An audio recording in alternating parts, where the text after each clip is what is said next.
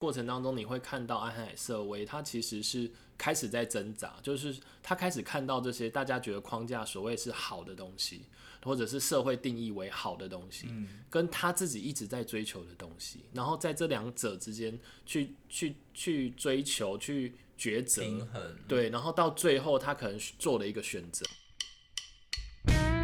观众好好的理解什么叫做婚姻，什么叫做家庭，什么叫做失和，什么叫做两人情感的崩解。尤其是在那场争吵里面，到最后就是他们就是吵到一个高点嘛，然后两个人到最后就是讲出那种要下地狱，然后希望对方去死的那种很激烈的话。她的第二集快要发布，哎，所以我就想说，好像独这是行个侠好像它是流量密码，好像可以讲一下，就是 You should not be here。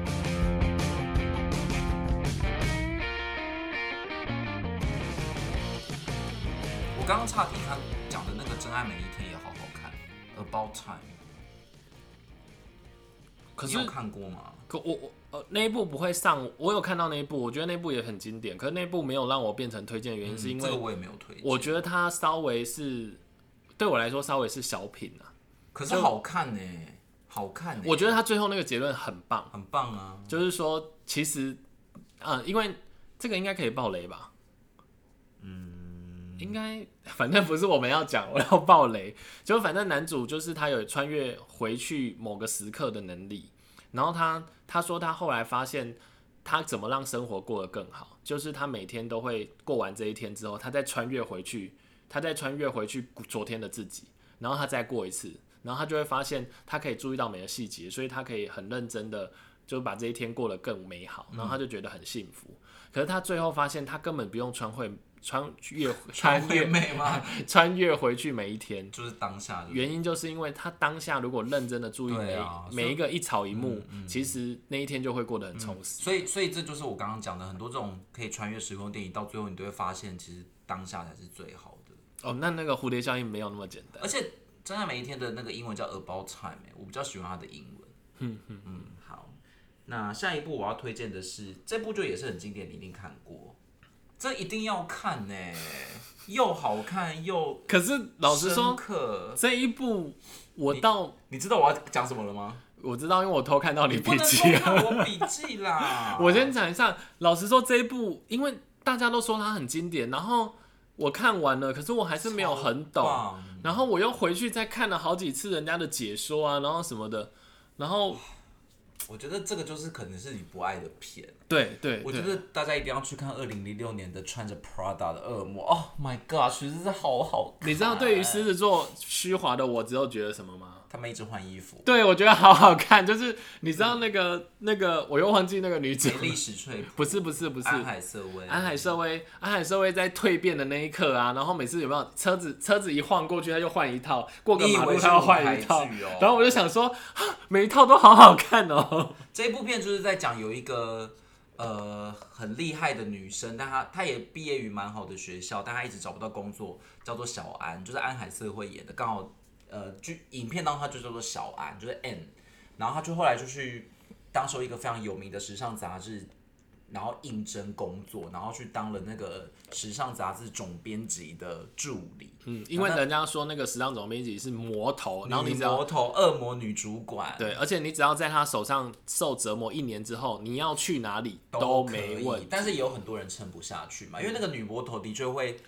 超给变非态，他真的很变态、啊、非常多的那种，比如说要要要助理去找没哈利波 特的啊， 最你不能，你新不的能，你不能那讲，个。不能讲。 哎呀，可是不会这部片很可多人看过的，啊是这是因为他得罪，他好像是因为他得罪他，因为他上去了，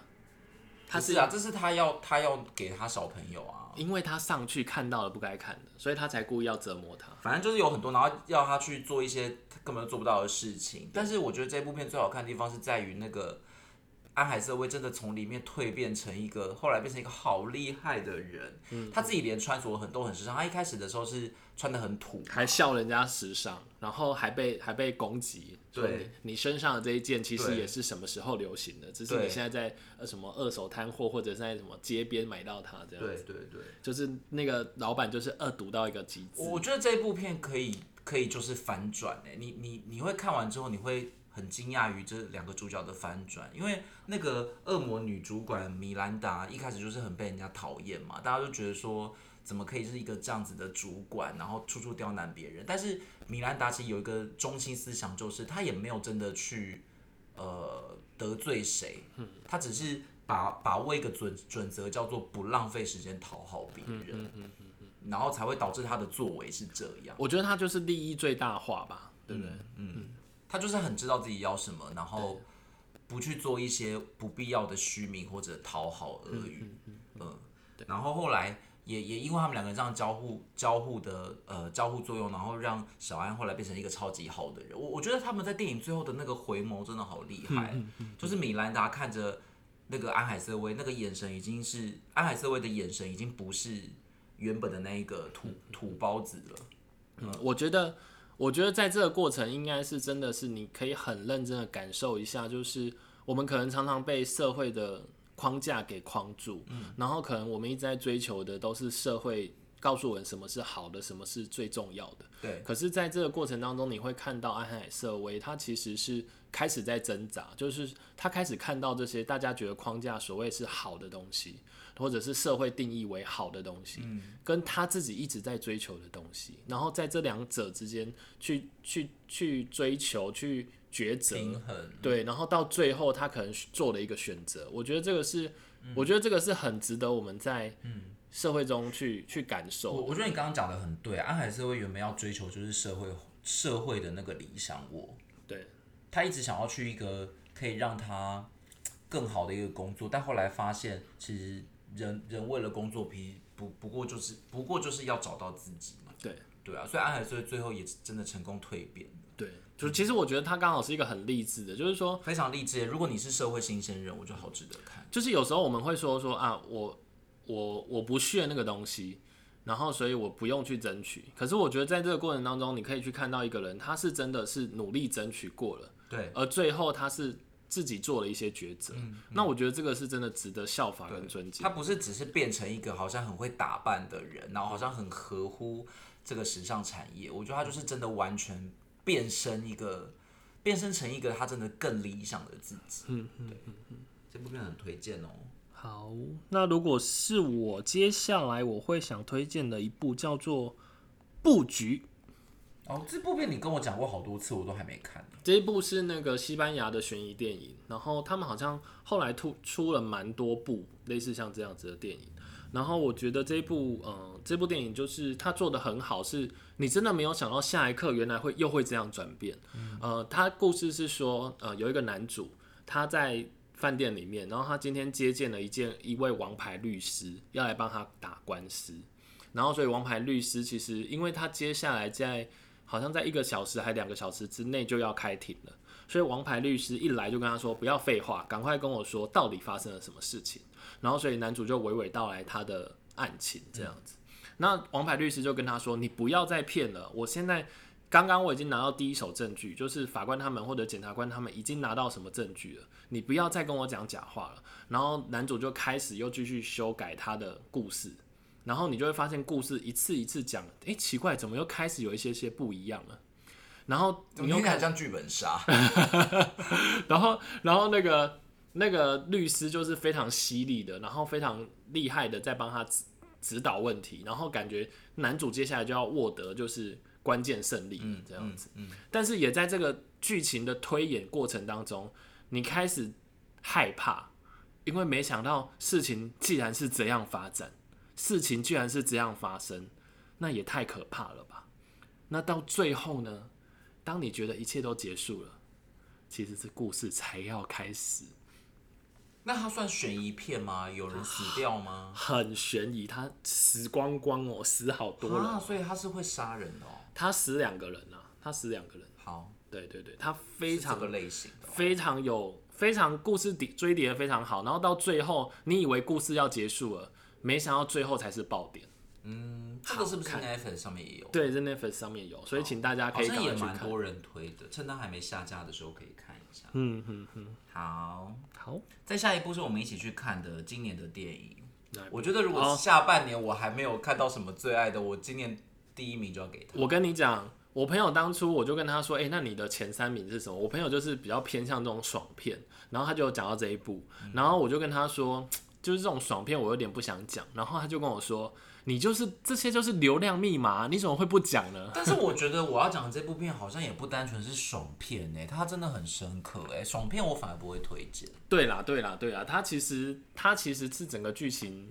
对，也是因为好就像我一开始讲的，我我觉得我要跟大家推荐的是此生必看的，而不是只是你去电影院当消遣的。可是我觉得他应该是呃，我觉得他作为他应该也有资格作为商业片，因为它可当能然也让人家很它当然嗨也是，然商业后片，没错，只是它在商业片当中又多了很多深刻的隐喻。那嗯，这部片是妈的多重宇宙，没有骂人哦。 我我以为是另妈外的，多对不重宇起宙，我 以为是 先生，我以为是你以那为我要个，讲漫威是不是？是，我以为你要讲那个非官那个，非关是什么？就是那个那个汤汤哦，姆不布斯那是个不是，那部叫什么？独行侠。哦，所以不是哎、，独行侠也是我今年好爱的，但我独行侠反而没有，对没我有刚刚以推为是荐这一欸部，所以因为独行侠是不是因为我太太近才去看的、啊，他还没有真的很走进我心哎，就可能太商业了，太对不对新了啦。嗯，好好好，就是妈的多重宇宙，就是哎、我我我真的我不知道怎么介绍这一部片，我只能说它就万梗齐发哎。可是它我真的很鲜明的去阐述了什么叫多重宇宙，其实我觉得这一部片真的是非常好好刚好的帮那个女主角，帮女主角量身定做。对对，就是杨紫琼的各种梗嘛。我觉得只有她可能真的刚好可以这么刚好的诠释了这个角色。哎、到底是导演为他打造，还是他？我觉得好像是先有剧本，只是刚好找到杨紫琼非常适合来演。可是它里面有很多是真的杨紫琼的事情啊，比如说武侠的那个啊，他的卧虎藏龙什么的啊、没有没有没有没有，那个应该都只是她的一个。都是刚好而已。哦啊我们不能这样聊起来，我们要先介绍一下。你先介然绍后看我觉得他看。应该是好、反正应该就是杨紫琼跟那个的搭配啦。反正这部片就是，哎、我不知道怎么讲起耶，就是杨紫琼是一个很洗衣店的老板娘，嗯，然后她的老公是一个看起来非常懦弱的人，嗯，结果没想到她就跟她的老公，她老公其实是别的时空的一个呃组织的人吗？怎没么有没有讲没有，他不是这样讲，他应该是说，呃，我觉得我觉得女主就是在一个非常平呃非常就是柴米油盐酱醋茶非常嗯窘境的一个状况，就是你什么都要烦恼，然后你又有一个非常不起眼的老公，对啊，我刚刚不就这样讲对，吗然后你就处在一个你就处在一个非常非常糟糕的状况先。生，我刚刚就是这样讲的，我知道，我知道，但是但是她老公不是一个很强的人啊，她他是在因为别的组织是一个很强的人啊，对对对，然后结果有一天她发现她老公不一样了，然后不知道为什么会讲一些很奇怪的话，然后能力变得很强。因为她老公就是要派任务给她，她她老公会从别的时空来，对对，所以所以这这里你才刚好可以跟大家解释啊，就是说，你她才发现说原来这个世界上可以有各个不同的平行时就空是的不你，同版本的。对，然后我们可以借由机器可以去跳跃那个时空。对，所以她也活出了完全不同的版不同版本的自己。这个就真的是完全是多重宇宙的概念呢。最近这么夯的那个，我觉得奇异博士真的不要再玩多重宇宙了。妈的多重 那宇宙是才阴思路，妈的多重宇宙才是真正多重宇宙大师，而且他每个跳跃的那个版本都好流畅、哦。我觉得这个可能真的比较难跟观众讲，因为那个剧情真的比较抽象。可是对，可是他他剧情没有没有什么剧情。可是我觉得说实你在可的以说明一下，就是说他到底哪里吸引你啊？我觉得它就是一来很流畅，因为你要在各个不同的版本切换，你又要能够组织成一个故事，它其实又是有脉络性的，因为他们其实在那个过程当中要去打怪嘛，所以你要去觉得破剧关？剧本的刻画其实设计的非常好对，因为我我我自己在想说，如果它不是一个很优秀的剧本组组织的话，你会觉得很乱。对，而且连然后钢跳塞来都跳设计的去这么好，哦，对啊，它里面有很多的梗， 超多梗的， 还会变出一一些东超级西。多梗，真的万梗齐发。然后你看完，你就会觉得你好像写了三十张的数学考卷，脑洞会打开。哦，对对对，真的真的是头，对看完头有点晕这可是样。为什么我说这部片是又深刻，是因为它又在刻画那个亲子感情，它又有嗯母女感情的、的部分。嗯嗯，真的好棒哦！这是我今年最爱的一部电影。其实我觉得这部这部片会让我觉得感动，应该就是一个我觉得是感情，另外一个我觉得是你可能没有必要真的被困在那个，你对好像觉单得一版本的自己，对你不用觉得好像你什么都不行，然后好像觉得你什么都不好。嗯可是就是当你细细体悟之后，你会发现，其实只要你愿意改变，你是有无限可能的。对，对然后其实一直你觉得不好的东西，其实都是很好的。比如说她一开始觉得她老公很没用，可是她发现原来她老公才是最后在背后，不管她做错什么事，做做坏了什么事，她都会继续陪着她，然后帮她收尾，然后做到最好的，做到帮她，我觉得帮她去收收拾善后，然后所以。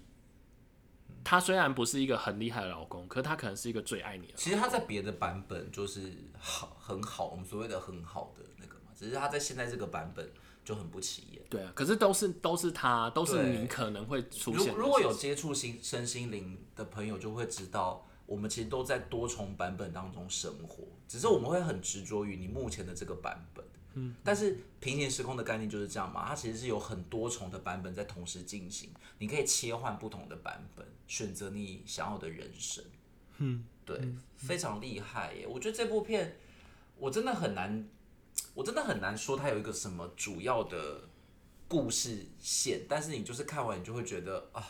大家就去看就懂了。但老实说，这部片我也要小吐槽一下，我我这部片我我前面喜欢，但后面真的太看到有点太累了。但是因为你耗尽太多的力气在处理它前面的跳跃吧，我是觉得它的收尾可以再再快一点啊呢、我觉得后面、哦后面那边有点稍微冗长了一点，这样、你说跟他，就是对对，就跟嗯魔女对那对边的对哦对对对，我觉得那边太太我知太我了解过意思，但他一定得收到那边呢，嗯只是可能要再快一点，节奏要再明快一点。好，大推杨紫琼很棒哎，哦，对我觉得真的是好会演哦！他以对前在演《卧虎藏龙》，我不觉得他这么会演。对对对，真的真的，我觉得他他好像自己也说啊，这这部片对让他又长出一个不一样的啊自己。嗯我觉得杨紫琼好像自从演那个什么啊，有个亚洲百万亚洲富豪，他后开始整个大蜕变哎、是哦，对，我不知道，我没有好会看那演一部。哎、我接下来要推荐的一部啊，我觉得你可能会觉得有点冷门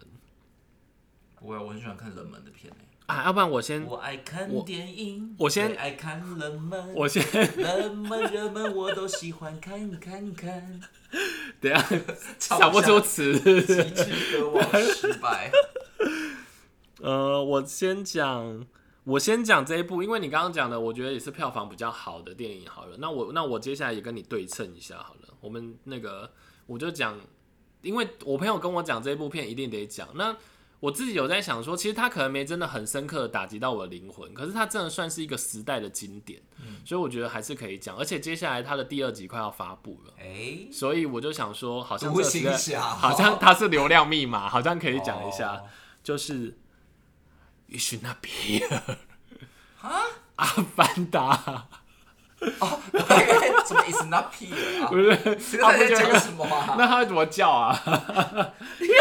你根本也不是阿凡达的叫没有，声吧是？有一次安君灿说 “You should not be here”，就是 你这不是应该在是这里阿。凡达的叫声吗？没有，他不是有一个，他不是会有抓鸟吗？好，阿凡达就是好啦一定，这不冷门吧，先生？阿凡达没有，我刚刚说没有，我我刚刚说，因为我先对称你的票房好了，哦我有我等一下有一个冷门的，就是《阿凡达》是在讲说有那个它应该是一个未来时代，然后有一艘飞船，就人人类到了一个星球，然后应该这个星球产了非常多好就是厉害的资源，然后嗯所以他们一直想要夺取这个资源，可是因为地地上有相对有那个原住民，就是他大们美人，对对对，就是在地人呐、啊然后可是在他们。地人， 他们的文化比较，他们科技没那么发达，这样子，然后所以那个人类就想仗着他们的科技去欺欺负这些那个原住民原住民，但是在这个人类里面，还是有一派比较善良的人，是希望可以透过沟通，然后大家可以彼此合作这样子。那最后。最后沟通沟通破裂，可是那个那一群比较好有在跟原住民交流的人呢，也开始喜欢上这个原住民了，所以他们也想努力的帮助这些原住民来打击人类这样子。那呃，在这个过程当中，其实有非常多的科幻，因为它其实是它在你什么时候看的？哦，很久嘞。阿凡达是不是十二年前啊、好像好像是一二年啊、高中、大学的时候、欸，嗯，没有高中啊，大学了。大学大学好。然后我觉得它会震撼我，是因为它的场景真的太壮阔美丽了。嗯嗯，对对，然后你好像它那真、个自己真的身处在一个世外桃你源，会觉得你有在骑那个，对不对？